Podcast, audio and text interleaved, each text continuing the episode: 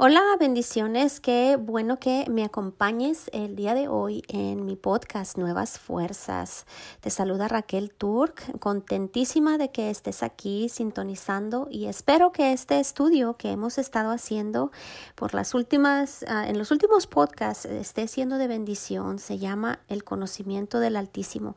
Si no has escuchado eh, estos estudios o si te perdiste el anterior, te te pido que vayas y lo escuches porque sé que te será de bendición y estos estudios acumulan revelación uno tras otro. Y espero que ahorita estés listo, que tengas tu Biblia lista, que tengas un cuaderno donde apuntes, eh, donde pongas las escrituras, los versículos que estaremos viendo el día de hoy, porque creo que este estudio es muy importante. Hemos visto cómo es que eh, Dios quiere que le conozcamos, es por esto que vino Jesús vino a darnos vida eterna. Y la vida eterna, ah, de acuerdo a sus propias palabras en Juan 17.3, es que conozcamos a Dios y que conozcamos a Jesucristo.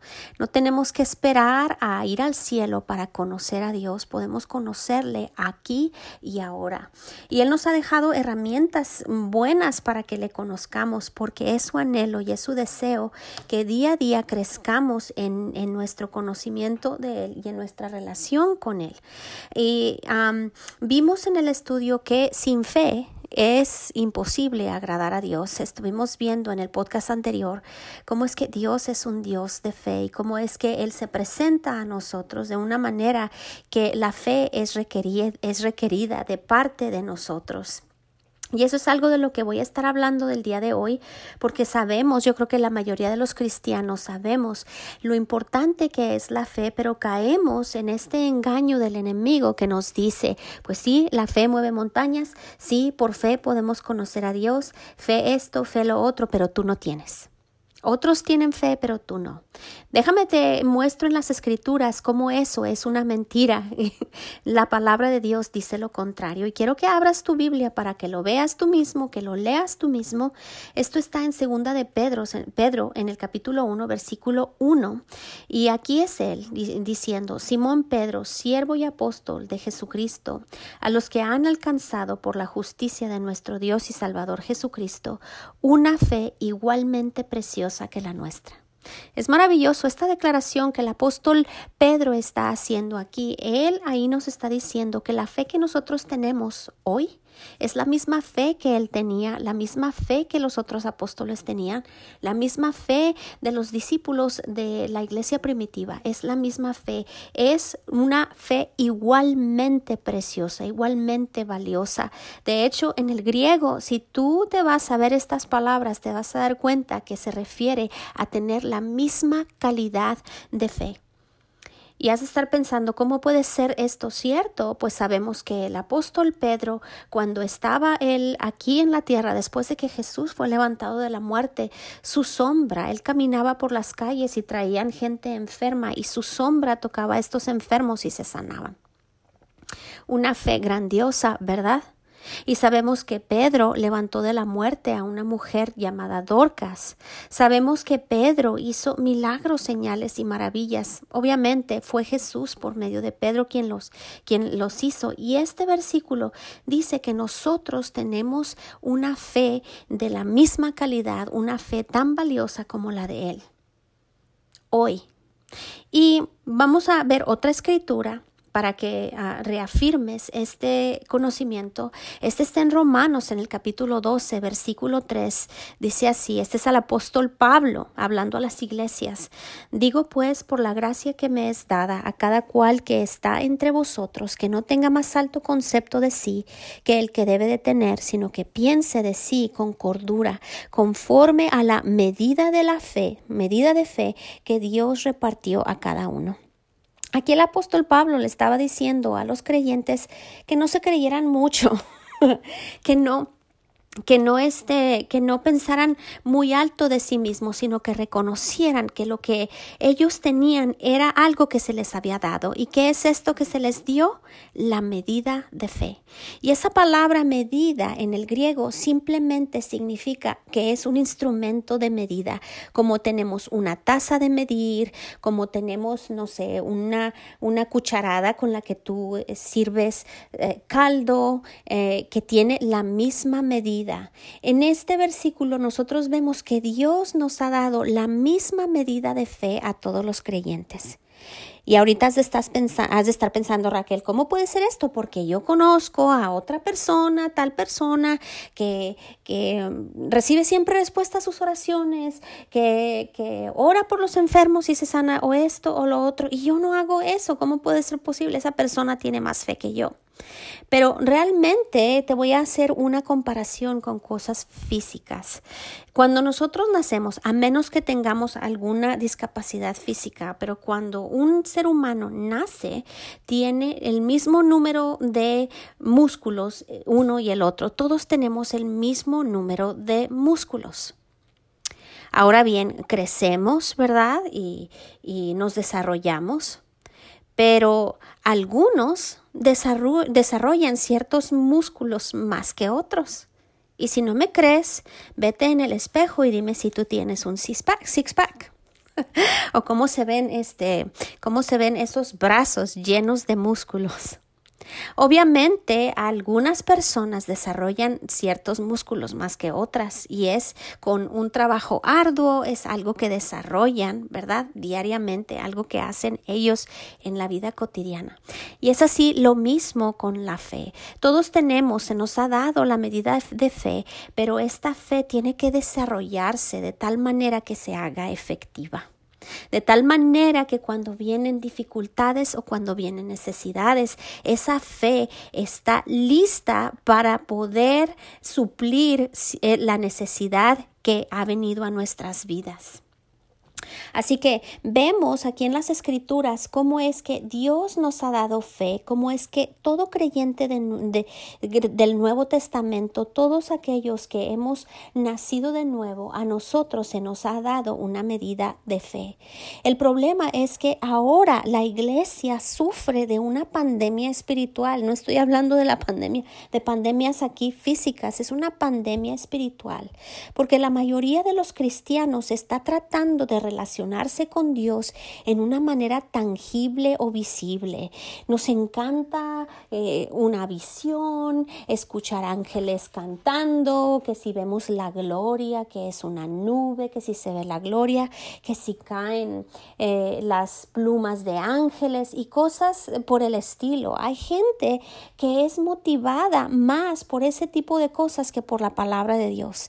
Y obviamente, déjame decirte esto, voy a hacer una nota importante importante. Si tienes fe, vas a ver la gloria de Dios. Vas a ver el poder de Dios obrar en tu vida, pero no antes.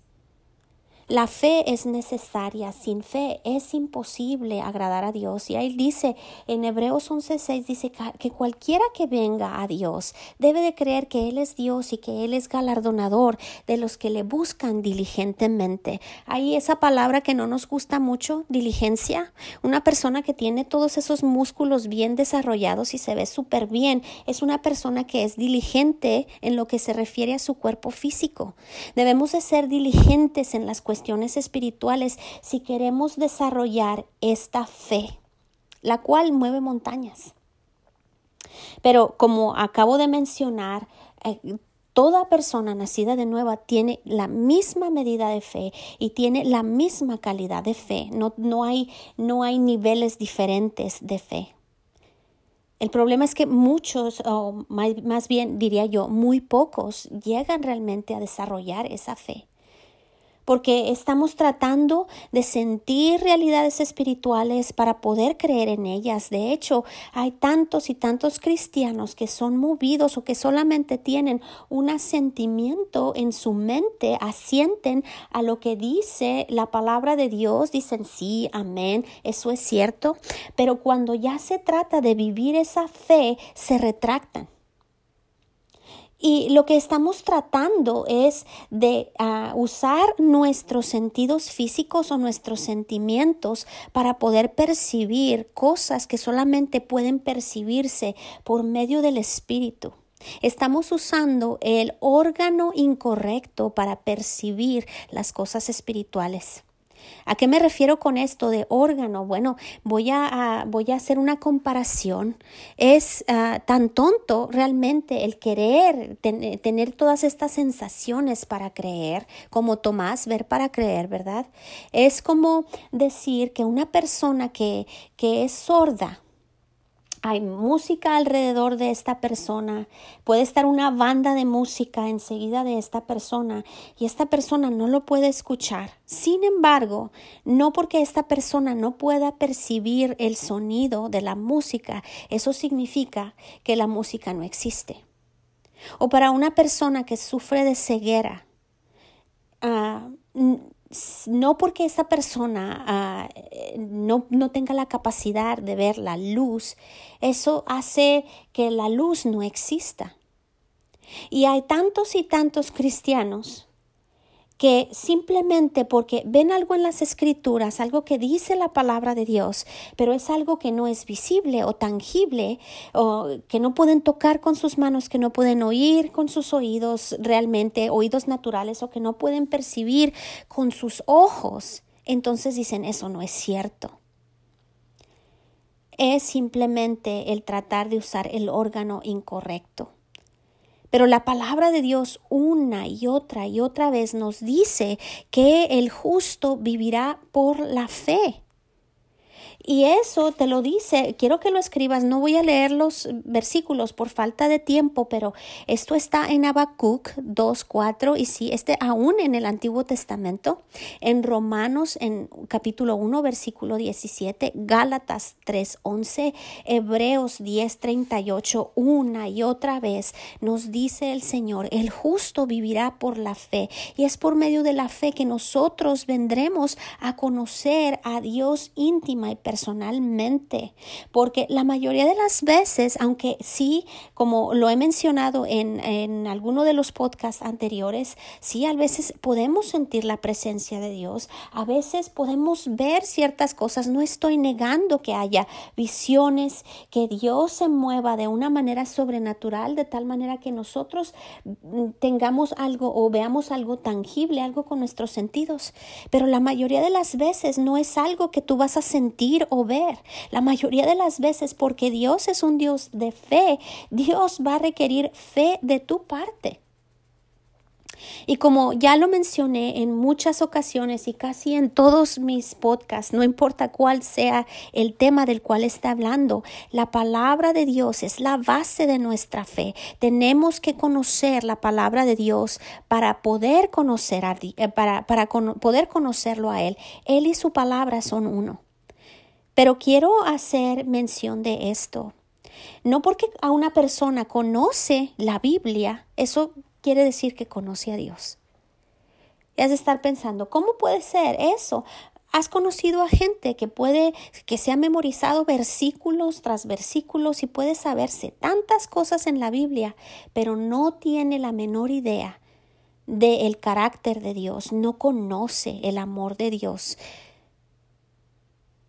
y esto es algo, un ejemplo que nosotros podemos ver en las escrituras. Los sacerdotes y los fariseos en los tiempos de Jesús estaban llenos de las escrituras, se jactaban, presumían de lo mucho que conocían las escrituras y les pasó Jesús por delante, les pasó el rey de reyes por delante, en medio de ellos se paró el Mesías y no pudieron reconocerlo. Entonces, ¿qué es necesario para conocer verdaderamente a Dios? Las escrituras y qué. Para nosotros los creyentes del Nuevo Testamento hay algo, Dios hizo algo maravilloso por medio de Jesucristo. Y quiero que vean una declaración que hizo Jeremías. Esto es algo que él profetizó, esto es algo que la gente del Antiguo Testamento no tenía.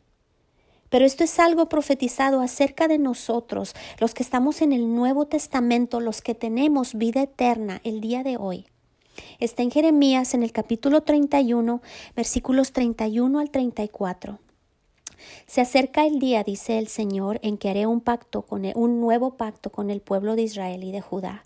Este pacto no será como el que hice con sus antepasados cuando los tomé de la mano y los saqué de la tierra de Egipto.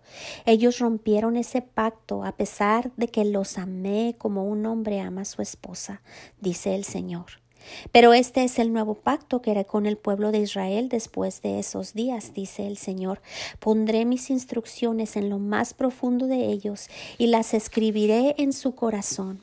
Yo seré su Dios y ellos serán mi pueblo, y no habrá necesidad de enseñar a sus vecinos, ni habrá necesidad de enseñar a sus parientes diciendo, deberías de conocer al Señor, pues todos ya me conocerán, desde el más pequeño hasta el más grande, dice el Señor, perdonaré sus maldades y nunca más me, acordaré de sus pecados. Es maravilloso esto, estos versículos, lo que dice ahí, nosotros que estamos en un nuevo pacto por medio de la obra de Jesucristo y lo que vamos a ver por medio del Espíritu de Dios, que Jesús hizo posible que el Espíritu del Dios mismo viniera a morar dentro de nosotros. Ahora todos y cada uno podemos tener un conocimiento íntimo y profundo de Dios. Dice ahí que deberíamos de tenerlo, que lo tenemos. Es simplemente que no nos damos cuenta de lo que tenemos. Filemón 1.6 dice que la comunicación de nuestra fe se hace efectiva al nosotros reconocer todas las cosas buenas que hay en nosotros por medio de Jesucristo. Así es como la fe incrementa en nuestras vidas o se desarrolla en nuestras vidas.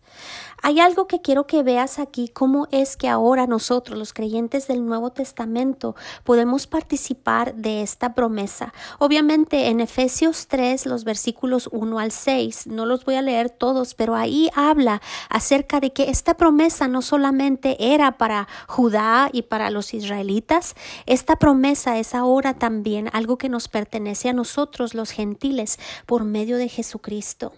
Pero quiero que veas, es la promesa del Espíritu. Jesús una y otra vez habló a los apóstoles, a los, a los discípulos, perdón, y les dijo acerca de aquel que vendría, que Él se iría, pero que Él enviaría a otro en su lugar. Y esto está en Juan en el capítulo 14, versículos 15 al 17, y luego me voy a brincar al versículo 26. Si me aman, obedezcan mis mandamientos, y yo le pediré al Padre, y Él les dará otro abogado defensor, quien estará con ustedes para siempre. Me refiero al Espíritu Santo, quien guía a toda la verdad. El mundo no puede recibirlo porque no le busca ni le reconoce, pero ustedes sí lo conocen, porque ahora Él vive con ustedes y después estará dentro de ustedes. Y el versículo 26 dice, Sin embargo, cuando el Padre envíe al abogado defensor como mi representante, es decir, el Espíritu Santo, Él les enseñará todo y les recordará cada cosa que les he dicho.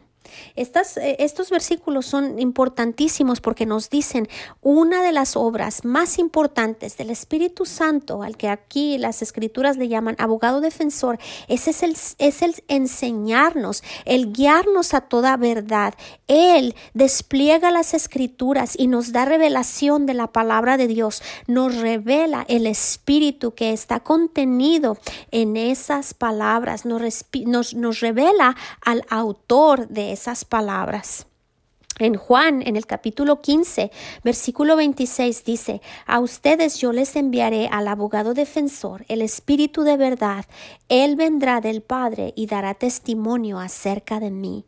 Aquí en este versículo Jesús está diciéndoles ahí que el Espíritu de verdad, Él va a ser enviado por Dios o fue enviado por Dios, porque este es Jesús hablando aún cuando todavía no había sido crucificado, muerto y resucitado. El Espíritu Santo aún no había sido enviado, pero está hablando del momento en que Dios enviaría al Espíritu Santo para que dar testimonio acerca de Jesucristo. Y eso es lo que se supone que nosotros los cristianos debemos estar haciendo ahora, dar testimonio de la resurrección de Jesucristo. ¿Por, por, ¿Cómo? Por medio del Espíritu Santo. De hecho, Jesús cuando fue levantado de la muerte, después de que eh, resucitó de la muerte, Él les dijo que fueran y que esperaran en Jerusalén a que llegara el Espíritu, para que ellos pudieran ser testigos ah, en donde ellos estaban, en Jerusalén y en Judea y hasta los confines del mundo. Y saben que ese espíritu es el espíritu que está con nosotros. En Primera de Juan, en el capítulo 2, versículo 27, aquí obviamente habla de una unción y la unción simplemente es una imagen de lo que el Espíritu Santo es ahora en nuestras vidas. Dice, pero la unción que ustedes recibieron de Él permanece, con, permanece en ustedes y no tiene necesidad de que nadie les enseñe, así como la unción misma les enseña todas las cosas y es verdadera y no es mentira, según ella os ha enseñado, permanezcan en él. Aquí está diciendo el apóstol Juan, está hablando acerca del Espíritu Santo. Dice, porque tenemos el Espíritu Santo, no hay necesidad de que otros nos enseñen. Y esto no se refiere a que no, no hay necesidad de que haya maestros o alguien que nos explique las escrituras aquel que va a traer discernimiento a tu espiritual, aquel que va a traer revelación a tu corazón del Dios vivo, no es la persona que está hablando, es el Espíritu Santo. Y ahorita yo puedo estarte dando esta enseñanza, pero el Espíritu Santo está obrando, es el Espíritu Santo que obra en tu corazón y que abre tus ojos y que remueve cegueras y que remueve dureza de corazón. Y es así que tú puedes recibir la palabra de Dios revelada.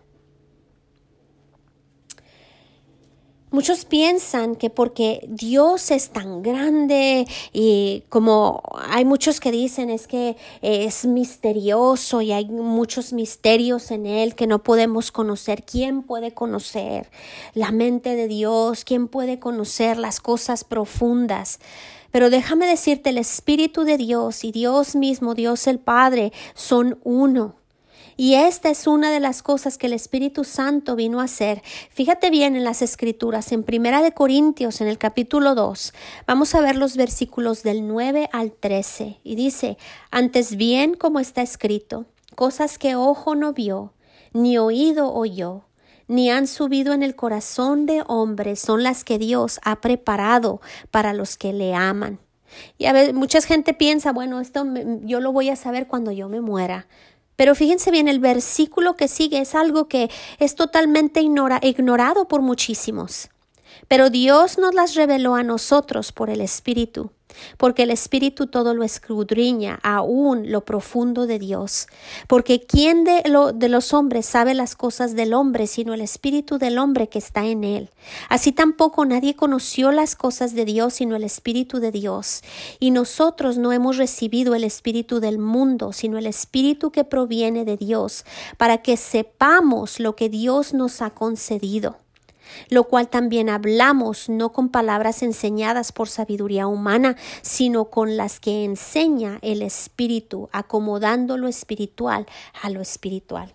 Este, estos versículos son poderosísimos, nos dicen cómo es que Dios, por medio de su Espíritu, nos ha revelado cosas que estaban profundas en su corazón y cómo es que ahora nosotros por medio de su Espíritu podemos entenderlas y conocerlas, podemos tener sabiduría y conocimiento de Él.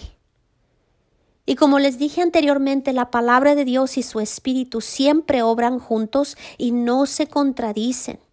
Y es por medio de estos que nosotros podemos conocer al Altísimo. Y Él quiere revelarse a nosotros. Quiero que veamos algo que Jesús dijo. Quiero que vean eh, que perciban el corazón de Jesús cuando él dijo estas palabras. Él estaba en Jerusalén, yo lo imagino que estaba en lo alto de un monte y estaba viendo a la gente de Jerusalén eh, ahí.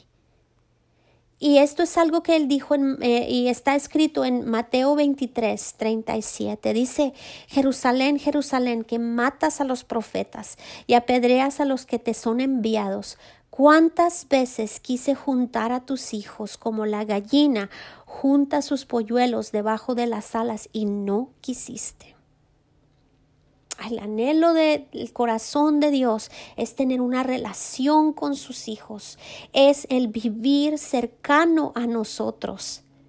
Muchas veces nos imaginamos a Dios lejos, que a Él no le importan nuestros problemas porque Él está allá lejos cuidando del universo o quizá está cuidando de la guerra en Rusia o de los problemas que están eh, experimentando países enteros y que eh, las cosas quizá tan tontas de nuestra vida no le interesen. Pero a Dios le interesa absolutamente todo todo lo que tiene que ver con sus hijos. Si eres una buena madre, si eres un buen padre, te interesan todas las cosas que conciernen a tus hijos, grandes o pequeñas. Desde, la, desde el principio de la creación, Dios ha buscado tener comunión con la humanidad. Y es la humanidad la que se ha alejado de Él. Y si nosotros, si queremos ser sinceros, podemos decir que tenemos ahora nosotros, la relación que tenemos con Dios está en ah, el nivel en el que se encuentra es a causa de nosotros, no depende de Dios. Nuestra relación con Dios ya no depende tanto de Dios o no depende de Dios, depende de nosotros. Porque Él envió a Jesús a reconciliarse con nosotros. Para reconciliarse con nosotros, su sangre preciosa nos ha lavado y ahora es simplemente un paso que nosotros damos. En Mateo, en el capítulo 1, versículo 23, este versículo me gusta muchísimo porque está hablando de una profecía acerca de que Jesús vendría a nacer y dice que su nombre sería llamado Emanuel. Y ahí el Espíritu Santo se tomó el tiempo de traducir esa palabra porque él quería que nosotros, los gentiles, el día de hoy, supiéramos lo que significa Dios con nosotros. Dios es con nosotros, como dice en Romanos, Dios es por nosotros está a nuestro favor. En Mateo en el capítulo 28 Jesús nos aseguró que Él no nos dejaría hasta el fin del mundo, estaría con nosotros. Y el fin del mundo no es aún. Eso significa que Dios está en este instante contigo, en este momento. Y aunque te sientas solo, ¿cuántas veces nos decimos, ay, es que estoy tan solo, me siento tan solo, nos entristecemos cuando dentro de nosotros tenemos la presencia divina del Dios triuno, esperando a tener comunión con nosotros? Te aseguro que si alguien importantísimo te llamara y te dijera, oye, me encantaría tener cena contigo, me, me, gustaría pasar un tiempo contigo, pondrías todo lo que tienes en tu agenda de lado para poder tener comunión con esa persona porque es importante. ¿Cuánto más no deberíamos de hacer esto con el Altísimo, el Dios Todopoderoso, nuestro Padre Celestial? Es maravilloso que Dios, el Dios Todopoderoso, quiera tener comunión con nosotros que somos seres humanos, pero somos sus hijos. Quiero que veamos lo que dice, ya para terminar, en Efesios en el capítulo 4, versículos 11 al 14. Ahora bien, Cristo dio los siguientes dones a la Iglesia, los apóstoles, los profetas, los evangelistas y los pastores y maestros. Ellos tienen la responsabilidad de preparar al pueblo de Dios para que lleve a cabo la obra de Dios y edifique la Iglesia, es decir, el cuerpo de Cristo. Ese proceso continuará hasta que todos alcancemos tal unidad en nuestra fe y conocimiento del Hijo de Dios que seamos maduros en el Señor, es decir, hasta que lleguemos a la plena y completa medida de Cristo. Versículo 14. Entonces ya no seremos inmaduros como los niños, no seremos arrastrados de un lado a otro ni empujados por cualquier corriente de nuevas enseñanzas, no nos dejaremos llevar por personas que intentan engañarnos con mentiras tan hábiles, hábiles que parezcan la verdad. Dios quiere que empecemos a desarrollar este músculo de la fe, que pongamos esta fe a trabajar y que crezcamos y que maduremos. El Señor Jesús viene por una iglesia pura y viene por una iglesia madura. Está esperando a que nosotros crezcamos en este conocimiento, que maduremos y que crezcamos en el conocimiento de Él para que dejemos de escuchar los engaños del enemigo, las doctrinas falsas, que dejemos de, de estar buscando, de tener ideas erróneas de Él, que al final de todo es simplemente idolatría. Dios quiere que conozcamos, que le conozcamos a Él, que conozcamos a su Hijo Jesucristo, y Él nos ha dado todas las herramientas necesarias para poder hacerlo y para crecer en Él. Amén. Y pues bueno, este es el estudio del día de hoy. Espero que haya sido de bendición para ti. Espero que lo medites, que lo estudies, que vayas a la Biblia y que leas las escrituras y que dejes que el Espíritu Santo que mora dentro de ti te enseñe y te dé revelación de el Altísimo. Amén. Hasta la próxima.